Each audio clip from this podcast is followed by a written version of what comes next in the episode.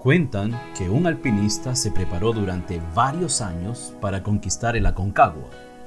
Su desesperación por proeza era tal que conociendo todos los riesgos, inició su travesía sin compañeros en busca de la gloria solo para él.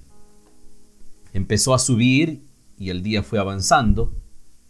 Se fue haciendo tarde y más tarde y no se preparó para acampar sino que decidió seguir subiendo para llegar a la cima en ese mismo día. Pronto oscureció, la noche cayó con gran pesadez en altura de la montaña y ya no se podía ver absolutamente nada.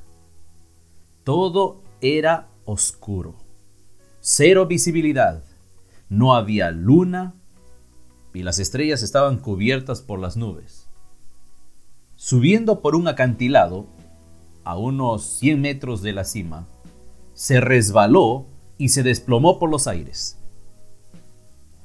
Caía a una velocidad vertiginosa.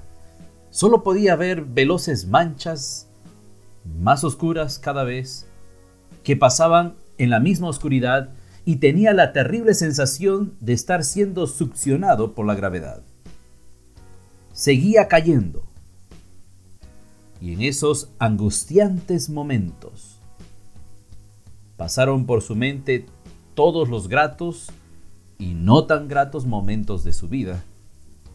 Pensaba que iba a morir, pero de repente sintió un tirón muy fuerte que casi lo parte en dos. Como todo alpinista experimentado, había clavado estacas de seguridad con candados a una larguísima soga que lo amarraba de la cintura. En esos momentos de quietud, suspendido en el aire, sin ver absolutamente nada en medio de la terrible oscuridad, no le quedó más que gritar, ¡Ayúdame, Dios mío! ¡Ayúdame, Dios mío! De repente una voz grave y profunda de los cielos le contestó, ¿qué quieres que haga? Él respondió, Sálvame, Dios mío. Dios le preguntó, ¿realmente crees que yo te puedo salvar? Por supuesto, Dios. Tú eres Dios, respondió. Entonces, corta la cuerda que te sostiene, dijo Dios. Siguió un momento de silencio y quietud. El hombre se aferró más a la cuerda y se puso a pensar sobre la propuesta que Dios le hacía. ¿Qué cree usted que el alpinista finalmente hizo?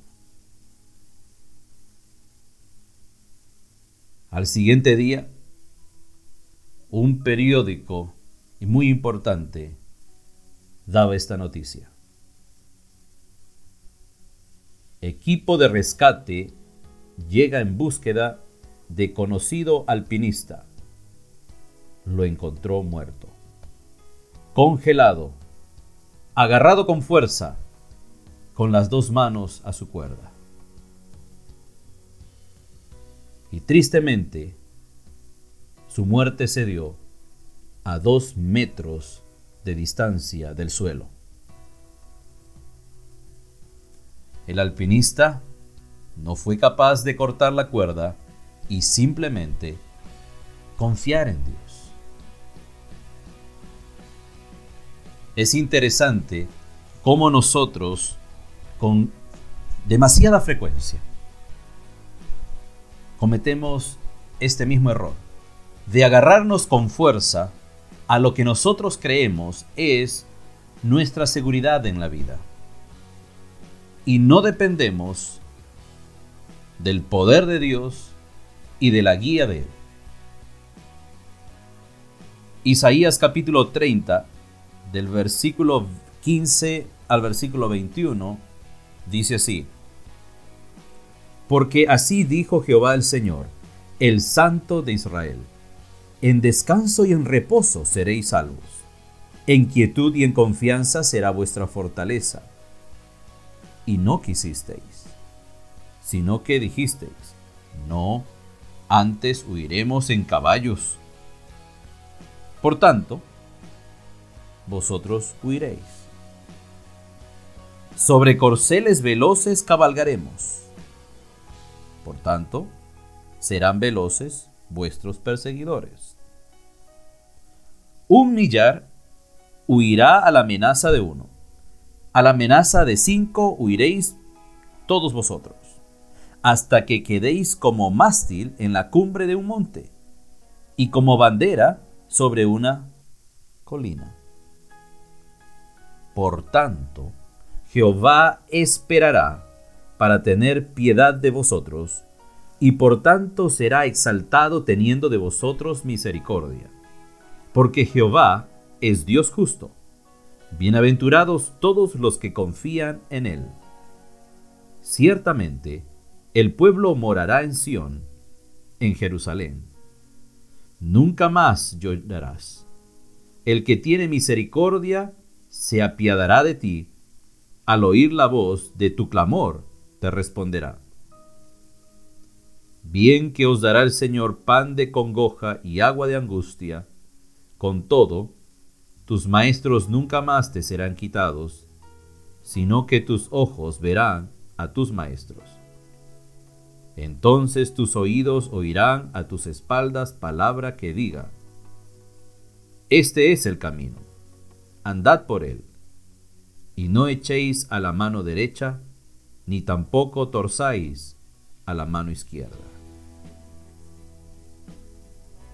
Aquí tenemos el gran error de Israel. Confiar en Egipto más de lo que confiaban en Dios.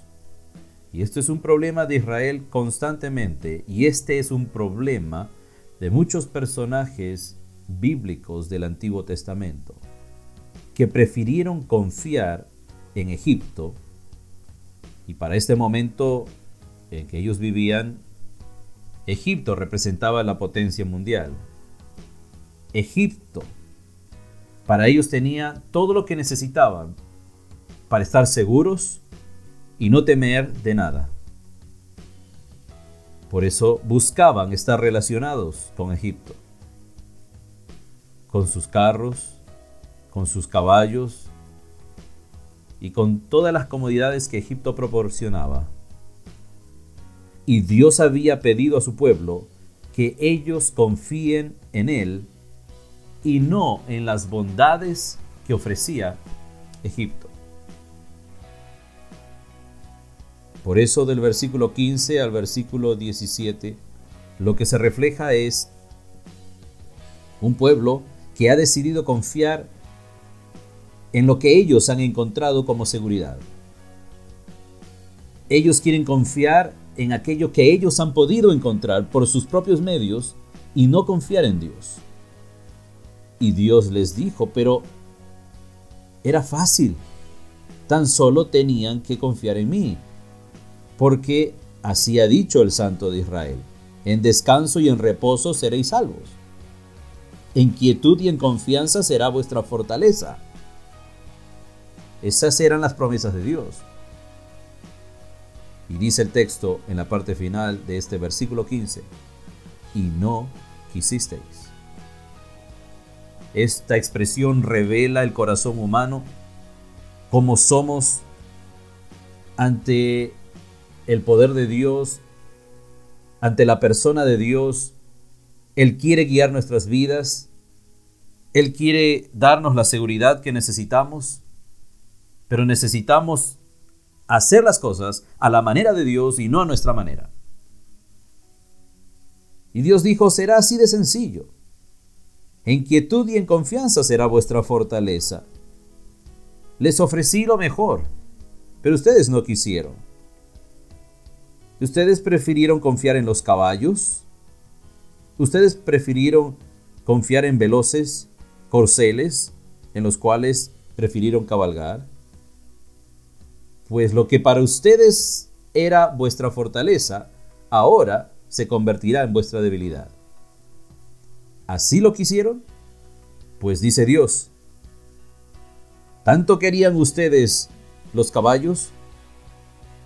Ahora se encontrarán huyendo en todo tiempo. ¿Prefirieron los corceles veloces en los cuales cabalgar? Por tanto, dice Dios, serán veloces vuestros perseguidores. Aun cuando ustedes tienen esos corceles poderosos y veloces, sus enemigos serán más veloces que ustedes.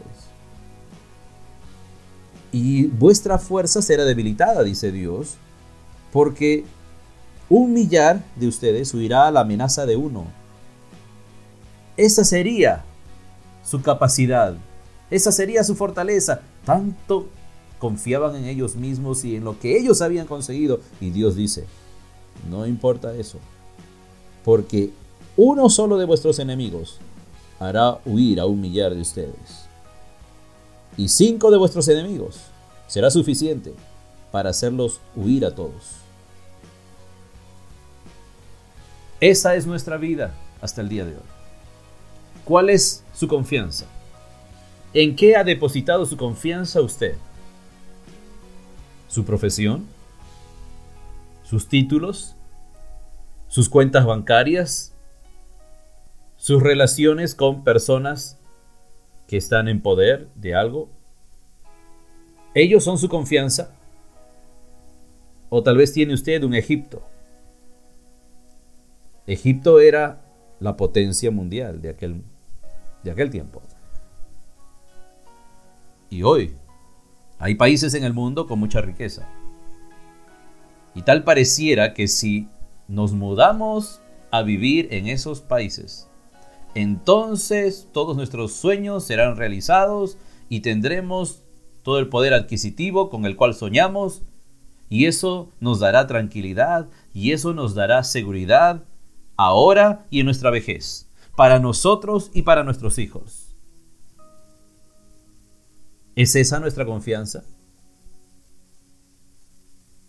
Y Dios dice, si confías en esto, si confías en una situación, en una condición de vida que parece ser la favorable, en vez de confiar en mí, dice Dios, todo aquello que consigas por tus propios medios y de lo cual te agarres fuertemente, no deseando soltar, se convertirá en vuestra flaqueza, en vuestra debilidad, porque aquello en lo que tanto confiamos y creemos ser algo seguro, que no nos fallará. Los testimonios abundan para hacernos saber que lo que parece ser la, situación más segura, la persona más confiable, el banco más grande y más seguro. Dios puede revertir la situación en nuestra vida y hacer que aquello en lo cual confiamos termine debilitándose, para que entonces reconozcamos que solo Dios nos puede salvar, para que entonces nos aferremos a Dios y no a las cosas pasajeras de este mundo. Dios en su sabiduría trae muchas veces aflicción a nuestras vidas crisis a nuestra vida, para que tornemos nuestra mirada hacia Él, porque hemos estado muy distraídos con aquel juguete en nuestras manos, aquel juguete que pensamos era nuestra seguridad. En el versículo 20 dice, bien que os dará el Señor pan de congoja y agua de angustia ¿Quién dará esto? ¿Quién dará pan de congoja y agua de angustia? Es el Señor. Dice aquí, bien que os dará el Señor. De Dios vienen estas calamidades. De Dios vienen estas cosas que nos han sacudido, que nos han movido las bases de nuestra estabilidad. Porque parece que estábamos confiando tanto en esto que nos olvidamos del poder de la soberanía de Dios, que Él tiene el control sobre todo, que al final de todo, lo único que quedará será siempre Dios. Es lo único que cuenta, es lo único que importa. Dios es eterno, todopoderoso. Cualquier otra cosa que nos parezca segura en la actualidad podría mañana dejar de tener el carácter de seguridad. Mi querido amigo, mi querida amiga, quizá Dios está trayendo dificultades a su vida. Quizá Dios le está haciendo pasar un momento de terrible dificultad para que de una vez y por todas deje de aferrarse a cosas materiales, a personas, a instituciones, a gobiernos y a cuántas otras cosas más podríamos citar. Pero déjeme decirle, todo lo demás no cuenta. Nada es seguro en esta vida. Solo Dios cuenta. Solo Él es seguro. Solo Él es confiable. Solo Él es verdad. Y haremos bien en confiar en Él, depositarle a Él en sus manos nuestras vidas. Dice este versículo 18 y 19 en este pasaje, dice, por tanto Jehová, mire el corazón de Dios, a pesar que nosotros le damos la espalda, a pesar que nosotros todavía seguimos confiando en cosas materiales o en personas o en tantas otras cosas y rechazamos el plan de Dios para nuestra vida. Sin embargo, dice el versículo 18, por tanto, Jehová esperará para tener piedad de vosotros. Y por tanto, será exaltado teniendo de vosotros misericordia, porque Jehová es Dios justo. Bienaventurados, eso quiere decir súper dichosos, súper felices, todos los que confían en Él. Salmo 34.8 dice, Gustad y ved que es bueno Jehová. Dichoso el hombre que confía en Él. Dichoso el hombre que confía en Él. El libro de Naúm, capítulo 1, versículo 7 dice, Jehová es bueno, fortaleza en el día de la angustia, y conoce a los que en Él confían. Una vez más, no hay nada que sea seguro absolutamente en este mundo. Dios ha demostrado ser el único ser estable, inmutable, no cambia, sigue siendo el mismo Dios todopoderoso, fiel, misericordioso y dispuesto a salvar a todos aquellos que confían en Él. Versículo 19 dice, Ciertamente el pueblo morará en Sión, en Jerusalén, nunca más llorarás, el que tiene misericordia se apiadará de ti. Al oír la voz de tu clamor, te responderá. Al oír la voz de tu clamor. Esto es clave aquí en este texto. ¿Se ha dado cuenta usted que ha estado colocando su confianza en cosas pasajeras? Con la apariencia de seguridad. Pero si usted se pone a pensar, se dará cuenta que finalmente todo es pasajero, nada es absolutamente seguro. Nadie es absolutamente seguro. ¿Se ha dado cuenta usted de eso? Dios dice que Él esperará para tener piedad. Él será exaltado teniendo misericordia en esa espera que tiene por nosotros. Y usted dice, bueno, me he dado cuenta que he estado confiando más en otras cosas y no en Dios. Quiero que esta parte de la Biblia se cumpla en mi vida Bienaventurados todos los que confían en Dios. Quiero ser bienaventurado, bienaventurada. Quiero ser dichoso, súper dichoso, súper feliz por confiar en Dios. Pero ¿cómo lo hago? Y el versículo 19 nos da la clave. La manera de confiar en Dios es a través de un clamor genuino que sale desde el alma para pedir ayuda a Dios, el cual tendrá siempre misericordia, el cual será amplio en perdonar, el cual está esperando nuestra oración. Pero es importante que usted clame, porque el que tiene misericordia se apiadará de usted. Sí. ¿Cuándo? Dice el versículo 19. Al oír la voz de tu clamor, en ese momento le responderá. Clame usted a Dios. Clame por su ayuda. Pero antes de esto, clame a Dios confesándole cuánto mal ha hecho y cómo le ha fallado. Al poner su confianza en otras cosas, en personas, en instituciones, en entidades financieras o en proyectos que alguien le pintó muy bonito. Confiésele a Dios que usted colocó su confianza en estas cosas y le dio la espalda a Él.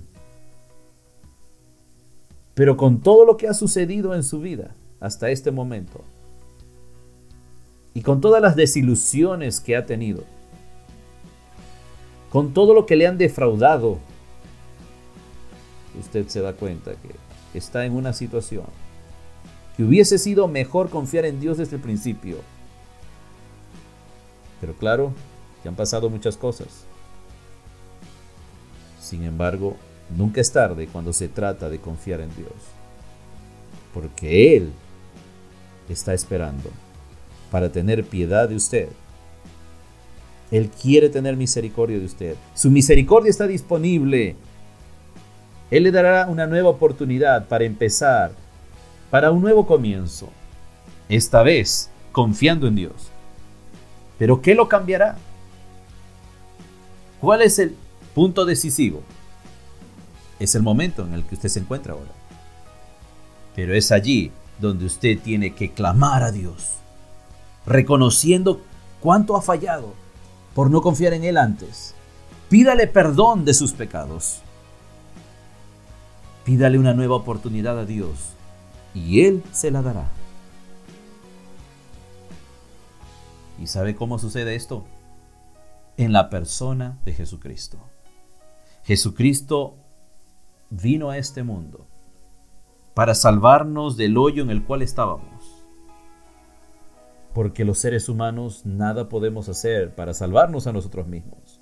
Nuestra tendencia es siempre confiar en lo visible, en aquello que según nuestro criterio y evaluación son las cosas más seguras del universo. Pero nos damos cuenta después de tanto cuando ha pasado muchas cosas ya y hemos enredado nuestras vidas. Allí nos damos cuenta recién que no teníamos la capacidad para decidir por lo mejor, porque nos hemos apartado de las cosas de Dios. Dios, viendo nuestra incapacidad de salvarnos a nosotros mismos, envía a su Hijo, el Señor Jesucristo, va a una cruz, y lleva en su cuerpo allí en ese madero todos nuestros pecados, todas nuestras fallas, todos nuestros desaciertos a causa de habernos alejado de Dios. Él lleva esto en su cuerpo y recibe el pago justo que nuestros pecados merecen. Y la Biblia dice que la paga del pecado es muerte.